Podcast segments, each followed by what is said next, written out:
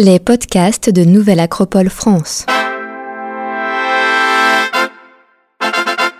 Réenchanter le monde. Conférence de Daniela Molina, philosophe, directrice du Centre Nouvelle Acropole de Lyon. Bonjour à tous. Euh, merci d'être venus aujourd'hui et avec l'espoir que cette conférence puisse nous réenchanter un peu plus.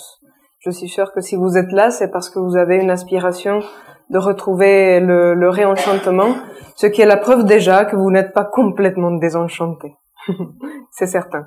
Mais c'est l'occasion de réfléchir euh, entre nous et avec d'autres à cette notion de désenchantement et aussi à ce qui peut nous aider dans ces moments euh, tellement difficiles que nous vivons actuellement.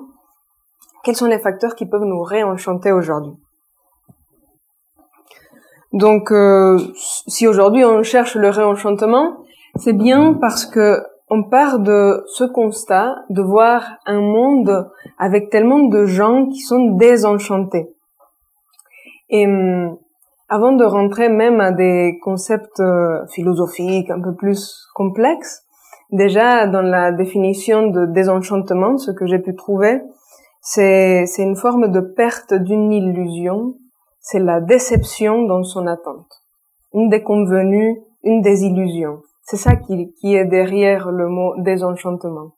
Et je pense qu'on peut reconnaître des situations que nous vivons, des gens avec qui on parle, qui, ou même nous-mêmes parfois, qui, qui nous retrouvons dans, dans cette situation avec ce sentiment.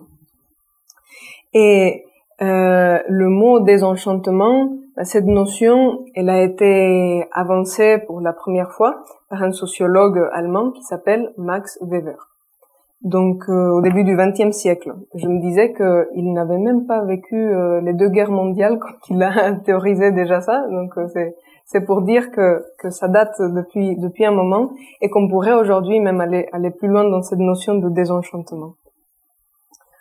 Et depuis, parce que ça fait déjà un siècle, plus d'un siècle qu'il a théorisé ça, l'idée a été reprise d'innombrables fois, tellement elle est pertinente pour décrire le monde d'aujourd'hui, pour décrire ce qui se passe aujourd'hui dans le monde occidental moderne, du moins. Cette euh, forme, euh, elle fait appel à cette forme de disqualification des dimensions sensibles, poétiques, morales ou spirituelles de l'existence, de telle sorte que le réel se réduit au matériel. Et c'est ça le problème. Donc on va essayer d'approfondir par rapport à ça. Mais déjà, pour, euh, pour ouvrir un peu le débat, j'aimerais que on se mette par euh, groupe de 5-6 personnes dans la salle, avec vos voisins sans forcément trop bouger, en déplaçant les chaises si besoin, pour, euh, pour réfléchir à deux questions. Déjà, c'est de, de voir ce que vous observez comme signe de désenchantement dans le monde, ce que vous voyez autour de vous qui vous rappelle ce désenchantement. Et ensuite, quelle est la cause de ce désenchantement? Parce que comme on est dans une école de philosophie, on cherche toujours les causes.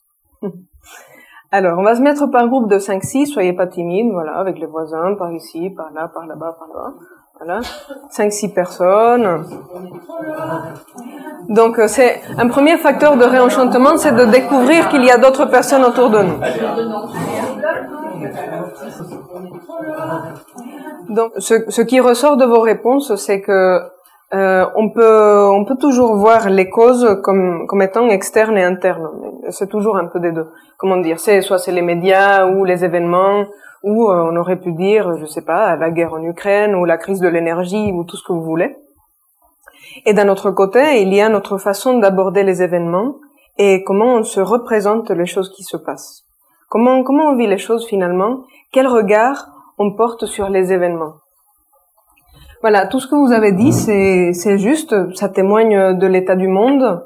Et dans ce que vous dites, il y a aussi la racine de la solution à, à tous ces problèmes-là. Parce que quand on dit la cause de, du désenchantement, c'est que notre vie n'a plus de sens, ça veut dire qu'on doit donner un sens à notre vie peut-être. Donc quand on étudie les causes, on voit déjà une prémisse, une étincelle de ce qui peut être la solution à venir. Et, maintenant, je vais vous raconter la petite histoire. c'est une petite histoire de, de la philosophie, c'est une petite histoire des idées qui nous amène au désenchantement.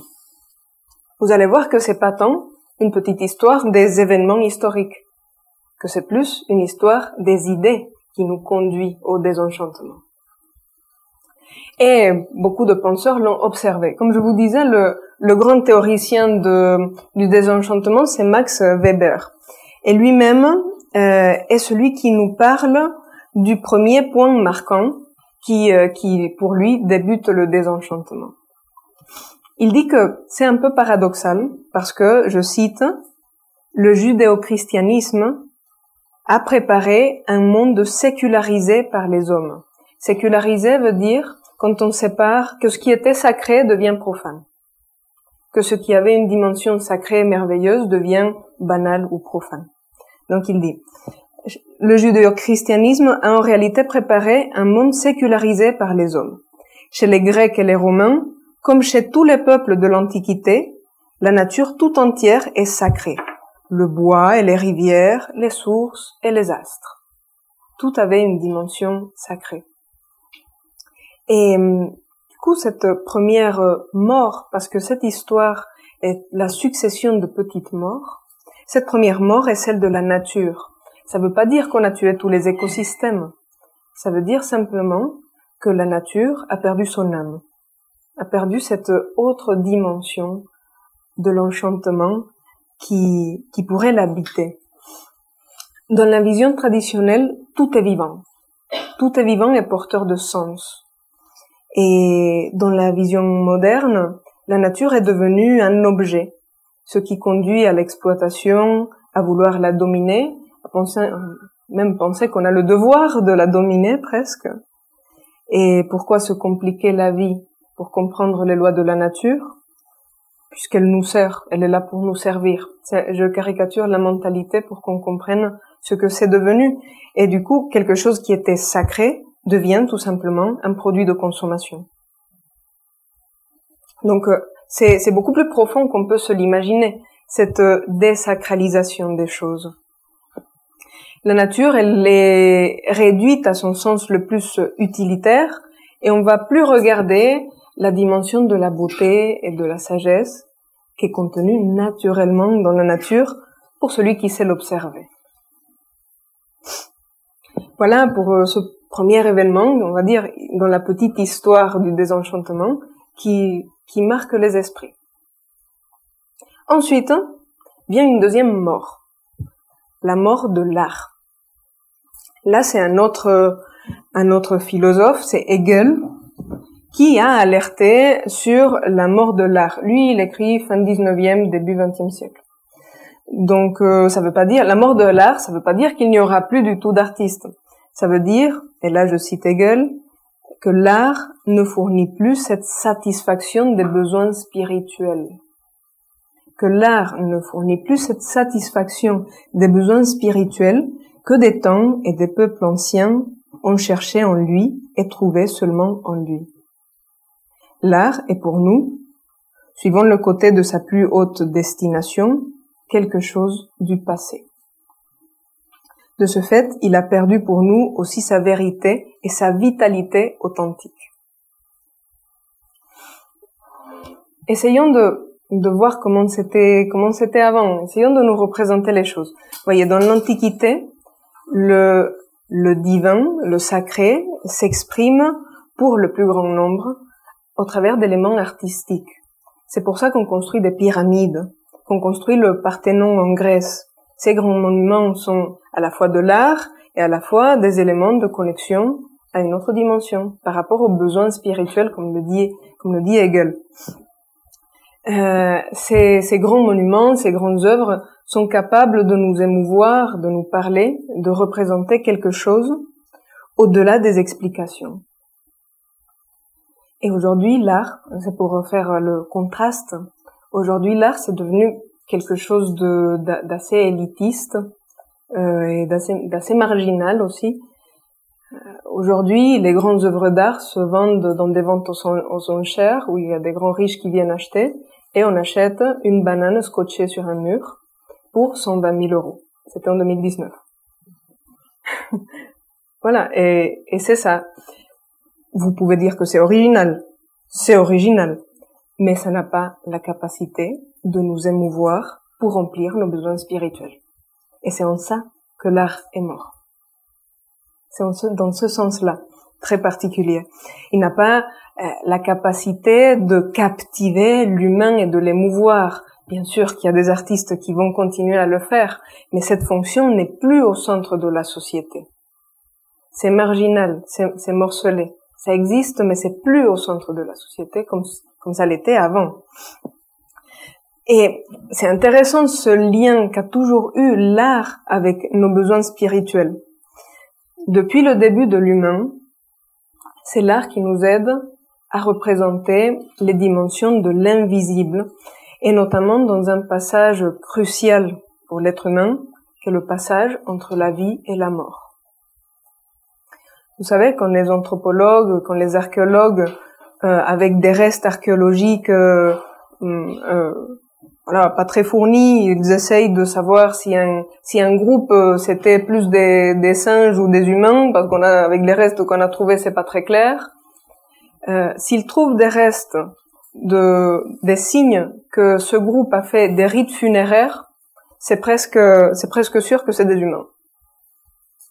Parce que le fait de ritualiser et notamment ce passage tellement important est un signe d'humanisation. Finalement, c'est ce qui nous a rendus humains. Cette capacité de nous relier à l'invisible, de se représenter une absence.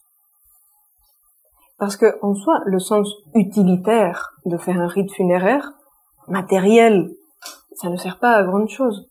Par contre, pour, euh, pour euh, notre intérieur, par rapport aux besoins spirituels, ça a du sens. Ça a tout son sens. Et ça veut bien dire qu'on est humain. Donc c'est ça qui est intéressant, que l'art n'est pas juste un loisir. Aujourd'hui, comme on est dans la société des loisirs, tout est vu comme un loisir, y compris l'art. Mais non, ça a toujours été, dans l'histoire de l'humanité, quelque chose qui remplit un besoin, un besoin spirituel. Dans les grands monuments, mais aussi dans ce passage entre la vie et la mort. Et, et aussi, euh, tout simplement, par l'éveil que produit l'art vers le sentiment du beau. Bon, aujourd'hui, on dit que l'art n'a plus vocation d'exprimer le beau. Mais le problème, c'est que si la nature est morte et que l'art est mort, mais où on va trouver la source du beau pour nous émerveiller et nous enchanter? C'est ça la question. Et, euh, et je sais qu'il y a des, des goûts particuliers et qu'on peut penser que le beau est subjectif. C'est sûr qu'il y a des, des spécificités pour chacun. Mais il y a quelque chose d'universel dans le sentiment du beau. Regardez, il est très difficile de décrire, je pense, hum, de décrire ou d'expliquer ce qui fait qu'on va s'émouvoir face au lever du soleil. Et peut-être que d'autres personnes auront eu ce même sentiment euh, face à un ciel étoilé ou euh, devant une cascade ou euh, en voyant un autre événement naturel de de cette ampleur.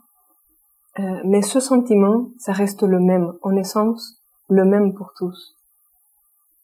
Et c'est en ça que le beau est, universel et, un besoin, un besoin de l'éprouver. C'est une expérience humaine authentique. Voilà. Donc, on est déjà la mort de la nature vivante et la mort de l'art.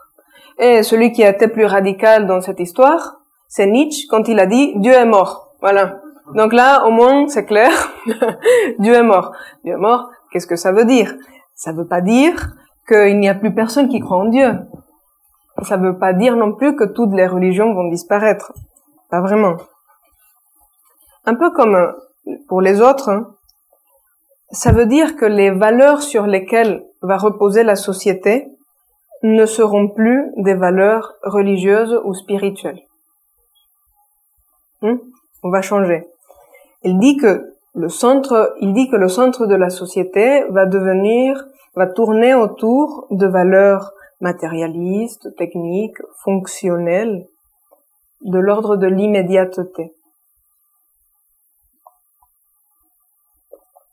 Et il a très bien compris ce qui allait se passer. Nietzsche écrit fin 19e siècle.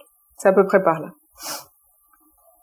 À tel point, euh, continue Nietzsche, que euh, les gens n'auront même plus la force de, de forger de nouvelles valeurs à l'existence. Non seulement il y a la mort des anciennes valeurs, mais le problème c'est qu'il n'y a pas de nouvelles pour les remplacer, et que euh, du coup on est on est condamné d'une certaine manière à succomber aux seules valeurs qui restent quand on ne peut pas se forger de valeurs transcendantes, c'est-à-dire les petites valeurs de notre bonheur personnel et notre égoïsme immédiat. C'est assouvir ses petits besoins, euh, le besoin de sensation, euh, d'immédiateté, c'est le petit bonheur qu'on peut, qu'on peut rechercher. Presque par impulsion. Assouvir nos désirs immédiats c'est triste et ça et ça dessine ça dessine les causes de pourquoi après on a une société de consommation. C'est-à-dire que les grandes tendances que nous voyons dans la société aujourd'hui découlent d'une façon de penser. C'est pour ça qu'on étudie cette petite histoire de la philosophie du désenchantement.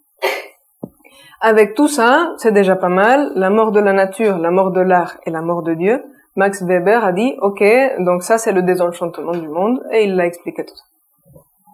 Aujourd'hui, comme on est dans le XXIe siècle, on pourrait encore rajouter plein d'autres choses, euh, mais il y en a, une qui est, qui est intéressante. On peut parler de la mort du mythe du progrès continu.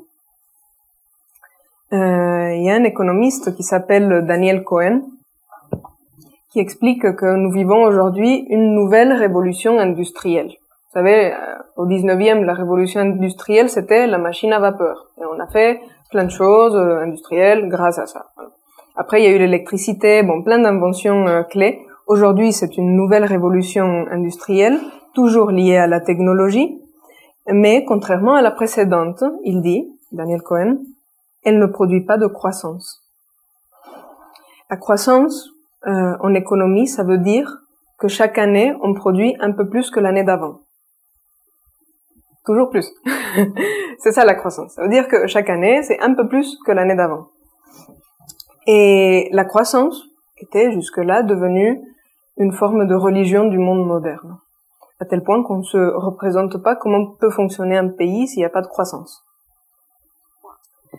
Et hum, si la croissance venait à disparaître, ce serait pour notre société comme euh, une deuxième mort de Dieu, dans ce sens. Le problème, c'est que c'est ce qui se passe actuellement. C'est pour ça que ah, ah, on est dérouté, on ne sait plus quoi faire. Après, euh, heureusement, et heureusement, d'autres modèles peuvent euh, émerger. Et on commence à parler de plus en plus, et il y a de plus en plus d'initiatives d'économie circulaire, d'économie collaborative, et même des mouvements de décroissance. Et aujourd'hui, on nous dit de consommer moins d'énergie. non, parce que maintenant, c'est devenu une nécessité. Après, ça, ça va changer un petit peu le paradigme. Bon, ça, c'est une autre source de désenchantement pour ceux qui croyaient beaucoup au mythe du progrès continu, ce qui est une bonne partie de la population. Mais de moins en moins. Et on voit, avec euh, cette petite histoire, que progressivement, petit à petit, la cause du désenchantement, c'est, c'est un choix, c'est le choix d'avoir placé au centre de la société des questions d'ordre pratique, matériel, immédiate, qu'on va gérer avec notre seule raison. Qui est bien carré, comme ça on est sûr qu'il n'y a rien qui dépasse.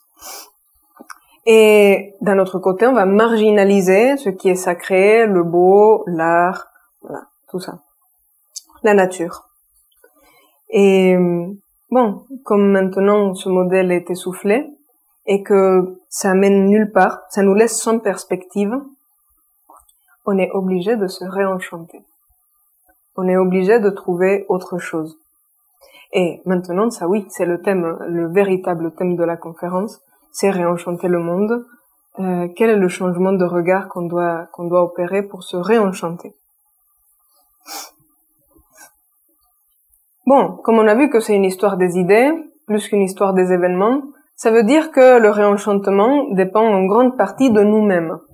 Ça dépend en grande partie de comment nous voyons les choses. Et la question est comment changer de regard pour donner une nouvelle vitalité à notre propre existence. Alors, je vous pose une question. Euh, partons de la base. Dans réenchanter, c'est quoi la racine du mot réenchanter Chant. Le chant. tout simplement. Voilà. Une expression artistique et naturelle de, de l'être humain, le chant. Alors, pour pas être trop trop théorique, maintenant on va faire une pratique. On est dans une école de philosophie pratique. Donc, allez, oui, on va chanter. Pour ceux qui se demandent, oui, on va chanter. Donc, alors, on va faire trois groupes.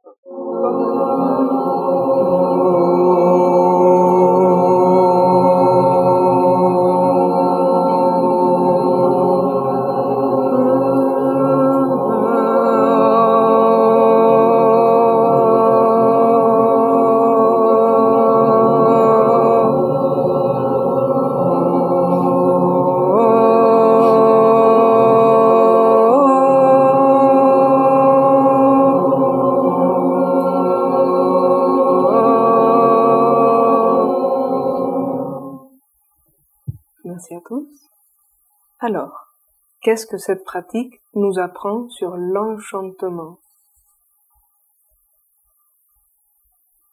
Qu'est-ce que cette pratique nous apprend sur l'enchantement? La respiration. La respiration? Uh Xavier? Un apaisement mental, très bien.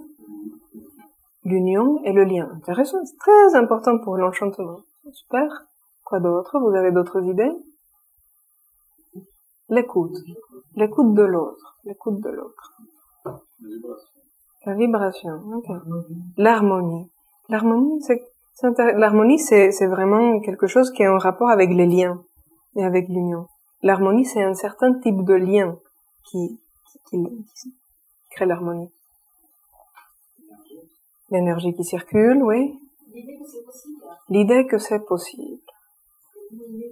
Oui. Oui. Oui. C'était possible. C'était beau. C'était beau. La créativité.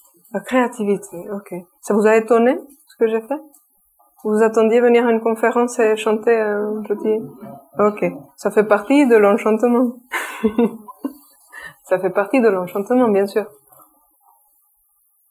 Vous, euh, vous leviez la main, mais non, c'est ça gratte l'œil. non, c'est oui?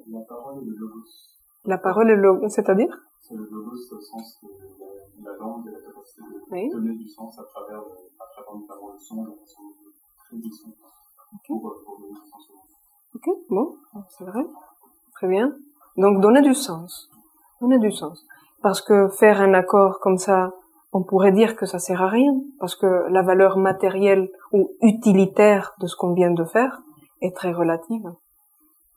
Pourtant, ça nous a apporté quelque chose de l'ordre du bonheur, de l'apaisement, quelque chose de beau, quelque chose qui nous a rappelé les liens entre les choses.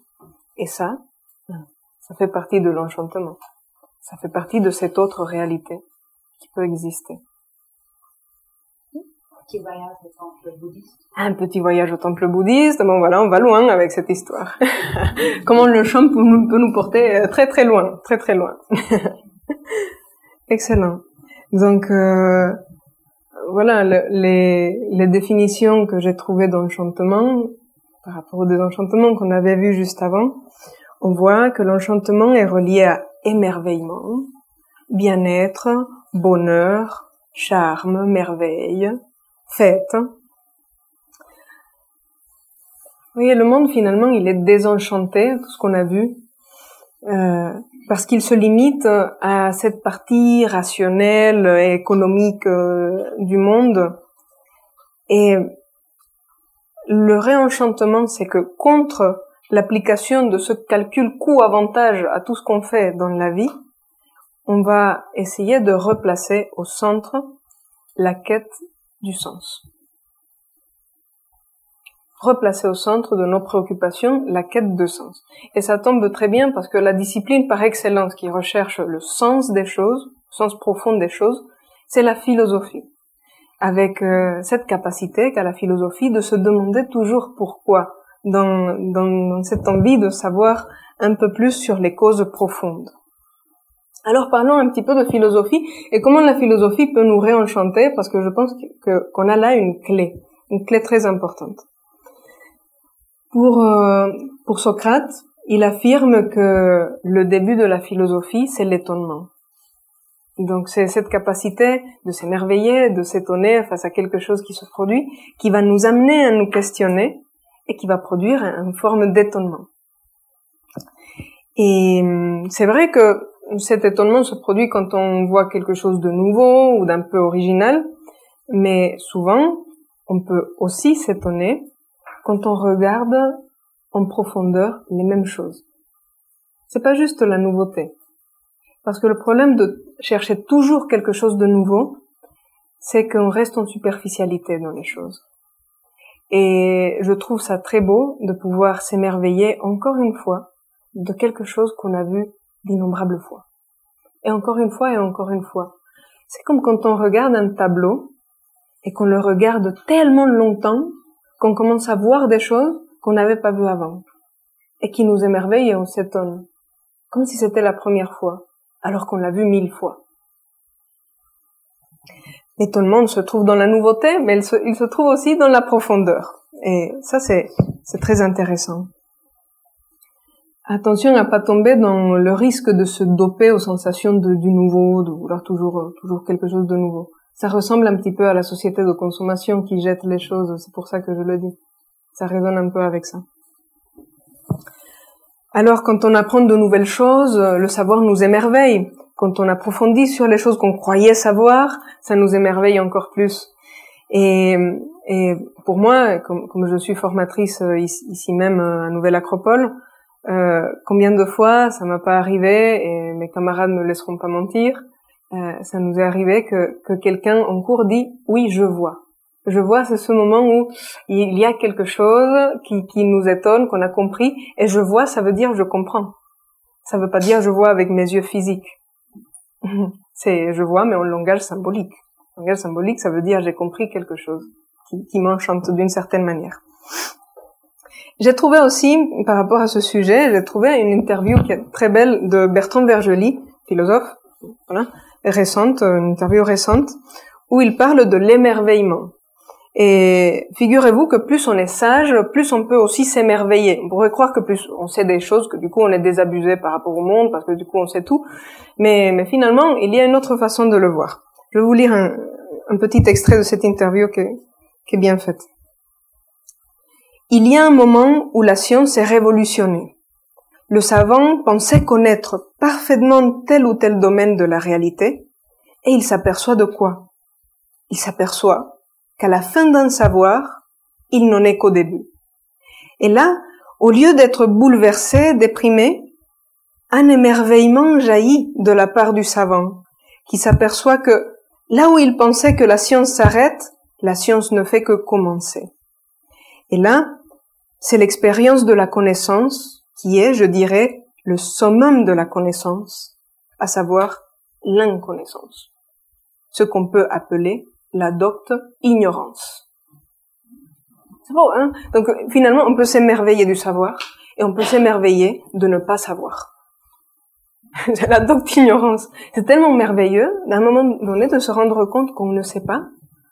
Et c'est pour ça que Socrate disait, je sais que je ne sais rien. Parce que c'est merveilleux de pouvoir se rendre compte qu'il y a quelque chose qui nous échappe. Parce que c'est la source même de la quête. C'est merveilleux. Ah, accepter son ignorance. Donc on ne peut pas se réenchanter si on est trop orgueilleux pour accepter son ignorance. Ah, première chose. Être simple, naturel pour pouvoir accepter cette, cette autre dimension. Donc voilà, c'est une partie de la philosophie. Euh, il y a une autre vision complémentaire de la philosophie, apporté par Platon, qui dit quelque chose de complémentaire.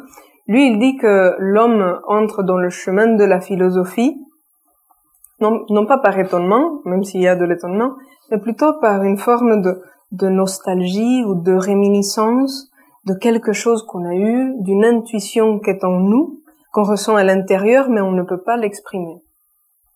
Donc c'est cette euh, ce sentiment qu'il y a quelque chose à savoir et qu'on possède déjà mais qu'on n'arrive pas à exprimer, qui, qui est la, la, source de la quête euh, philosophique. Donc euh, c'est complémentaire parce que finalement l'enchantement il est produit par quelque chose qui nous étonne de l'extérieur ou par ce sentiment interne qu'il y a quelque chose de plus à connaître. C'est c'est le côté paradoxal, contradictoire d'union des contraires qui est porté par la philosophie. Et cette contradiction, ça vient de l'extérieur ou ça vient de l'intérieur, cette histoire? Cette contradiction peut se résoudre par euh, l'étymologie même de la philosophie, qui est l'amour de la sagesse. Parce que l'amour porte ce paradoxe de, de l'extérieur et de l'intérieur, ou comme dirait Platon, de, de la carence et de l'abondance. Pour Platon, l'amour, c'est ça. C'est à la fois une carence et une abondance. La philosophie, c'est une carence dans quel sens? Parce qu'on cherche quelque chose qui nous manque. Si on recherche, c'est bien que ça nous manque. Donc c'est une carence. Mais il y a une forme d'abondance dans le fait même d'éprouver ce sentiment, parce que si on peut se le représenter, c'est qu'il est quelque part en nous. Sinon, comment pourrait-on se représenter quelque chose qu'on n'a jamais, dont on n'a pas l'intuition? Carence et abondance, comme si le savoir, la sagesse, étaient à la fois proches et lointaines. Lointaines pour éveiller une quête, suffisamment proches pour se la représenter, pour s'enrichir de ce sentiment de croire qu'on sait quelque chose. Et là aussi, combien de fois on m'a pas dit en cours, j'ai bien aimé le cours parce que ce qu'on a vu m'a permis de mettre des mots sur ce que je savais déjà. On ne ferait pas mentir le formateur. Combien de fois, combien de fois on m'a pas dit ça en cours? Parce que c'est la, c'est la grande vertu de la philosophie. Et c'est ça qui nous émerveille. Donc, si vous voulez une synthèse de tout ça, ça veut dire que ce qui nous réenchante dans la philosophie, c'est à la fois cet étonnement, mais ce qui fait qu'on s'émerveille de ce qu'on vient de voir, c'est aussi que ça résonne avec quelque chose à l'intérieur de nous. Et qu'on connaît déjà finalement. Ça suppose, bien sûr, qu'on accepte qu'on a quelque chose à l'intérieur de nous. Parce qu'une vision extrêmement désenchantée de l'être humain nous fait passer pour des simples machines, biologiques, comme euh, dit euh, Jacques Monod. Il dit, euh, il affirme que dans notre époque, enfin, pour la première fois, l'homme sait qu'il est seul dans un univers où il est arrivé par hasard, et seule la science et le socialisme pourront le sauver. De plus, pour s'affranchir, il doit se libérer de l'esprit, ce concept fumeux, et de la spiritualité héritée de l'animisme. Bon voilà, c'est pas très enchanteur, c'est le qu'on puisse dire. Et, bon, si vous voulez une autre vision de l'homme, je vous invite euh, dès à présent euh, au cours de philo de la semaine prochaine, parce que c'est le thème qui est traité par rapport à la constitution de l'être humain. Voilà, donc pas très enchanteur comme, euh, comme vision, et, c'est parce que c'est simple. C'est que la raison seule ne peut pas nous aider à nous enchanter. La raison est une partie de l'être humain, mais toute seule, elle ne produira pas de l'enchantement. Une des grandes clés de l'enchantement, qui doit accompagner donc la philosophie, c'est d'apprendre à relier raison et imagination. Raison et imagination.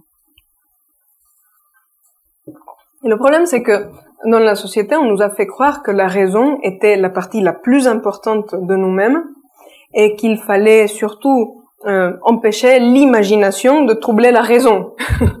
Un peu comme la folle du logis dans cette histoire qui va, qui va venir perturber notre capacité de raisonner. Aujourd'hui, ça commence à bouger.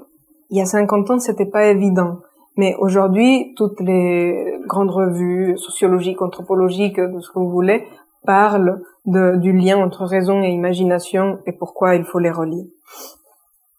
Et pourquoi l'imagination est aussi essentielle pour l'être humain? Si on perd le lien à l'imagination, on va, on va perdre notre capacité de nous régénérer, de nous ressourcer. Parce que l'imagination est la capacité de se représenter les choses autrement que comme elles sont actuellement là maintenant. C'est la capacité de voir que les choses pourraient être différentes que ce qu'elles sont aujourd'hui, ici et maintenant. Et dans une situation de crise, comment voulez-vous survivre sans imagination Sans s'imaginer autre chose que la simple réalité cruelle qui existe? C'est trop difficile, on périt. Et en fond, on ne peut pas nous amputer complètement l'imagination. Quand on va dormir, on rêve.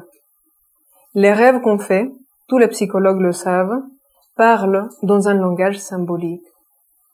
Ce qu'on voit, c'est des images qui font appel à des significations qui ne sont pas d'ordre matériel rationnel, mais d'ordre symbolique, avec des images.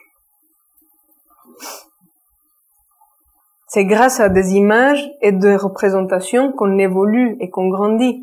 Même pour les enfants, c'est beaucoup plus naturel. Parfois, quand on est adulte, on est un petit peu atrophié. Mais pour les enfants, c'est plus naturel. Pour un enfant, une cuillère peut devenir un instrument pour changer le monde. Mais l'enfant, quand il joue avec sa cuillère, il sait très bien que c'est juste une cuillère. Il n'y a pas de problème. il est en train de symboliser. Il est en train d'exercer sa fonction symbolique avec l'imagination. Et une cuillère peut signifier des choses beaucoup plus importantes qu'une cuillère. Et c'est le cas de tous les symboles. Le feu, il sert à s'éclairer, à se réchauffer ou à se faire à manger, si vous voulez. Mais le feu, c'est aussi le symbole de la connaissance, du mental et aussi des passions qu'on n'arrive pas à maîtriser. Parce qu'un symbole ou une image peut contenir plusieurs significations dans la même image. Donc ça nous aide, les symboles et les images, à gérer des réalités complexes, où il y a plusieurs choses en même temps, qu'on doit gérer en même temps. Voilà, c'est essentiel de ne pas perdre l'imagination et le langage symbolique, parce qu'il nous permet de voir les choses autrement que comme elles sont, et de réunir dans la même image des choses qui sont différentes.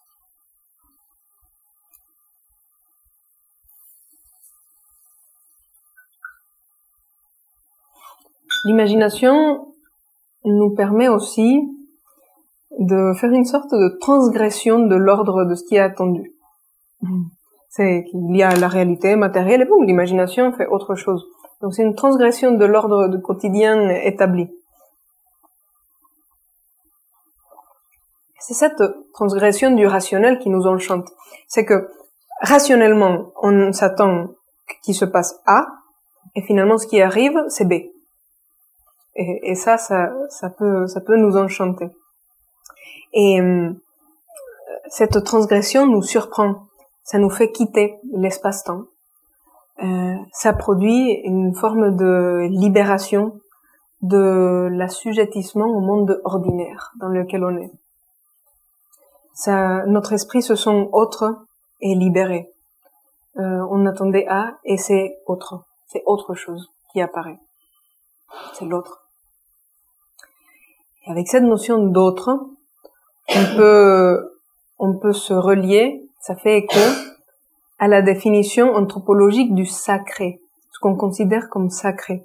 Alors le sacré n'appartient pas forcément à une religion ou à une institution en particulier. En anthropologie, le sacré, c'est tout simplement une dimension de la conscience humaine. Le sacré, c'est la capacité dont nous disposons, les êtres humains, pour voir, pour, euh, voir au-delà des apparences et de la réalité matérielle. C'est-à-dire voir la vie autrement. Euh, le sacré, c'est aussi ce qui est inviolable ou euh, ce qui comporte une valeur intrinsèque qui va au-delà de sa valeur matérielle. C'est voir au-delà des apparences, voir au-delà des, des, choses et des sens premiers des choses. Par exemple, une montagne, ça peut être un tas de pierres, ou ça peut être un lieu sacré pour une société. Ou un arbre, ça peut être une source de nourriture, ou bien ça peut représenter l'axe du monde. Et donc ça devient sacré parce, par ce qu'il représente, pas parce que c'est un arbre, mais par ce qu'il représente. C'est ça la fonction du sacré, qui est intimement liée à la notion, à la notion de symbole. Mais c'est quelque chose de très naturel et qui produit l'enchantement. Et pour vous apporter une source non religieuse et, naturelle, j'ai trouvé un extrait du Petit Prince de Saint-Exupéry. Un génie, Saint-Exupéry, pour expliquer le sacré, le symbole et les rites, mais ça pourrait faire l'objet de toute une conférence. Regardez ce passage où le renard désenchanté va trouver une source d'enchantement euh, par euh, justement par le langage symbolique et le sacré. C'est le renard. Ma vie est, monotone. Je chasse les poules, les hommes me chassent. Toutes les poules se ressemblent et tous les hommes se ressemblent. Je m'ennuie donc un peu. Mais si tu m'apprivoises, ma vie sera comme ensoleillée. Je connaîtrai un bruit de pas qui sera différent de tous les autres. Les autres pas me font entrer sous terre. Le tien m'appellera hors du terrier, comme une musique. Ce n'est pas, ça devient musique. C'est autre chose. Et puis regarde, tu vois là-bas les champs de blé. Je ne mange pas de pain. Le blé pour moi est inutile. Les champs de blé ne me rappellent rien. Et ça, c'est triste. Mais tu as des cheveux couleur, couleur d'or. Alors ce sera merveilleux quand tu m'auras apprivoisé. Le blé qui est doré me, fera souvenir de toi. Et j'aimerai le bruit du vent dans le blé.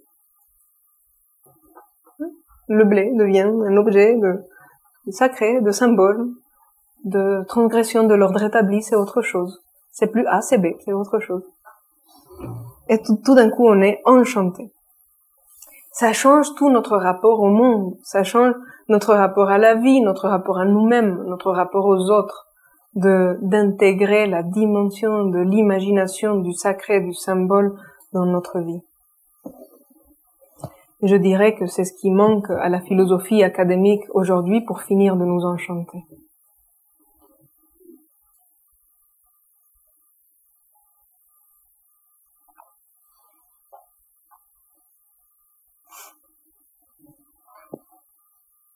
Donc, quel changement de regard on peut effectuer pour, euh, pour réenchanter le monde aujourd'hui? Voici quelques pistes non exhaustives. On pourrait en trouver beaucoup plus. Voici quelques-unes euh, non exhaustives. Euh, on peut changer la vision de soi-même. Quand on donne du sens à sa propre vie et qu'on la met au service des autres, il peut émerger en nous quelque chose qu'on appelle la voie héroïque c'est non plus se voir comme un, être humain, mais comme une sorte de, comme devenir le héros de notre propre vie, le héros du quotidien. Vous savez, les grands modèles héroïques se sont effondrés, mais ils continuent de faire recettes au cinéma, notamment. Euh, demain, on fait un cinéphilo sur le Seigneur des Anneaux, si cet univers vous, vous parle, mais c'est que les modèles finalement restent intacts. Ce qui reste intact, c'est ce sentiment de, de vouloir se dépasser, de, de sentir que nous devons accomplir quelque chose. Et ça, ça donne du sens à notre vie. Même si, même si c'est petit, même si c'est à notre mesure, c'est la capacité de se donner un sens. Et finalement, cette vision de soi-même, de nous-mêmes, nous permet d'avoir une vie un peu moins médiocre et un peu plus vivante, avec plus de sens réveiller le héros qui habite en chacun. Euh, le grec définissait le héros comme l'individu qui, qui, qui, plus qu'une durée de vie, il a aussi un destin à accomplir, une mission à réaliser, quelque chose à faire. Et c'est vrai que quand on réfléchit bien, on peut se dire à l'intérieur de nous que on a envie de laisser une trace ou de faire quelque chose, d'accomplir quelque chose dans notre vie. Donc c'est là que commence à se réveiller cette dimension héroïque, euh, même, à notre humble mesure. On aspire à vivre une autre dimension, plus noble, plus utile. Les difficultés de la vie ne sont plus des difficultés, ce sont des épreuves. Et ça change tout. Ça, ça change toute la vision. Donc on peut changer la vision de soi-même. On peut changer aussi euh, les rapports aux autres et réenchanter les relations humaines. Le héros n'est pas celui qui va rester tout seul dans son coin. Euh, il est bien sûr là pour, euh, pour se mettre au service, donc il a conscience de l'autre, et c'est nécessairement quelqu'un qui va être en lien avec les autres dans la cité. Il va être là où sont les gens. J'ai l'impression qu'avec euh, avec le Covid, suite au Covid, il y a une tendance à l'enfermement un peu plus prononcée qu'avant, et hum, une forme d'endormissement, une forme d'apathie à vouloir entrer en relation avec les autres, en relation profonde. Vous me direz, pour certains, ça a fait l'effet inverse. Plus on a confiné, plus on a eu envie d'aller vers, les gens. en tout cas, il y a une bonne partie de la population pour qui c'est vrai que, que ça a fait une sorte de froideur au niveau des relations humaines. Et ça, c'est bien dommage parce que l'autre est une source d'apprentissage incroyable. Et que le contact avec l'autre est indispensable dans la vie philosophique parce qu'il nous aide à sortir de la routine et de l'auto-référencement. L'autre nous enchante déjà parce que c'est autre, c'est un autre que nous. ça va nous apporter un regard une vision qu'on n'aurait pas eu si on restait à tourner en rond en nous-mêmes. Aujourd'hui, par confort, on préfère être devant l'ordinateur ou je ne sais pas. Presque il faut il faut s'arracher à cette à ce mouvement d'inertie. Il y a beaucoup de gens qui sont atteints de ça et, bon, je ne sais pas ce qui, ce qui va advenir dans le futur, mais j'espère qu'on pourra, qu'on pourra réveiller un peu plus cette dimension de vouloir aller vers l'autre. Et il y a un autre grand avantage de, d'être avec d'autres, c'est que quand on se rassemble avec des gens qui, par exemple, sont en quête de sagesse ou qui veulent construire quelque chose de nouveau et de meilleur, on peut sortir du sentiment d'impuissance. Parce que quand on est seul, on se dit qu'on peut rien faire, et que de toute façon le monde tel qu'il est désenchanté comme il est, il est comme ça.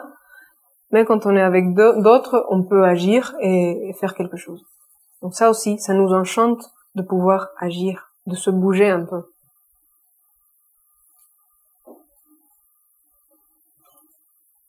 Une autre chose qu'on peut réenchanter, c'est notre vision de l'histoire, notre vision du futur, si vous voulez. On parlait au tout début de, cette anxiété vis à -vis du futur. Et on vit une période difficile parce que avec tout ce désenchantement qui s'est produit, qui nous laisse sans perspective de futur finalement, c'est comme si quelque chose se terminait. C'est comme si un cycle se terminait, puisque l'histoire fonctionne par cycle. Et ça veut dire que quand un cycle finit, c'est pas apocalypse, il y a un nouveau cycle qui se réveille, un nouveau cycle qui peut s'enclencher. Et hum, c'est inconfortable parce que c'est vrai que du coup il y a ce frottement entre deux visions, un euh, ancien cycle, un nouveau cycle qui veut émerger, qui n'est pas tout à fait là mais qui veut sortir, nouveau cycle qui est toujours là mais qui veut s'effondrer. Donc ça, ça donne des situations de transition un petit peu inconfortables. Mais euh, si on le voit autrement, ça veut dire que notre monde tel qu'il est aujourd'hui doit être une source d'enthousiasme parce qu'il y a tout à créer et il y a tout à construire. Et ça veut dire qu'on peut imaginer et construire quelque chose de nouveau et de meilleur. Donc activer l'imagination, encore une fois. C'est essentiel, important quand on va rêver du futur. Et on va se rendre compte que les hommes et les femmes qui ont construit l'histoire, de tous les temps, ont quelque chose de visionnaire, de l'ordre de l'imagination, pouvoir se représenter quelque chose qui n'existe pas, ça n'existe pas, mais j'arrive à me l'imaginer, et parce que je, me l'imagine, il peut advenir. Ça, ça devient possible du fait qu'on arrive à se le représenter. Même si c'est un grand idéal, surtout quand c'est un grand idéal, je dirais, c'est d'autant plus puissant pour, euh, pour faire quelque chose, pour enclencher quelque chose dans le monde réel. Même si cet idéal, quand on essaye de faire quelque chose, c'est imparfait, ça aura le mérite d'exister. Et ça fait, ça fait déjà avancer les choses. Euh, finalement, c'est cette quête d'un idéal qui, qui a toujours fait naître et se développer les civilisations et qui a toujours donné vie à l'histoire. Regardez ce que dit Romain Gary, écrivain du début du XXe siècle, qui, entre autres, euh, il a, il a combattu dans la résistance. Il dit, un idéal de grandeur cet idéal fut-il inaccessible et sublimé, souvent mystique, constitue un but que s'il est poursuivi avec toute l'ardeur et l'esprit du cœur, il laisse dans le sillage, dans le sillage même de notre échec à l'atteindre, quelque chose qui ressemble fort à une civilisation. Le fait même de rêver d'un idéal, mais même si on n'y arrive pas, si on n'arrive pas à le faire, dans, dans cet effort qu'on fait pour l'atteindre, ça laisse dans son passage des civilisations. Les Romain Gary, les poétiques. Ça laisse un nouveau futur, ça laisse un monde qui peut être nouveau et meilleur. Tout ça parce qu'on a su se représenter une absence. Donc nous pouvons effectivement construire un nouveau monde, mais pour cela, on doit commencer à se réenchanter. Commencer par le réenchantement, changer de regard, s'ouvrir à une autre vision de nous-mêmes, se dire que notre vie peut avoir un sens, partager avec d'autres. Et si en plus on assume de projeter notre conscience dans le sens de l'histoire, euh, je suis sûre que nous pouvons tous, humblement et à notre mesure, contribuer à construire un monde nouveau et meilleur qui sera nécessairement un peu moins désenchanté. En tout cas, c'est ce que nous voulons faire ici et c'est ce que je voulais partager avec vous ce soir. Merci beaucoup.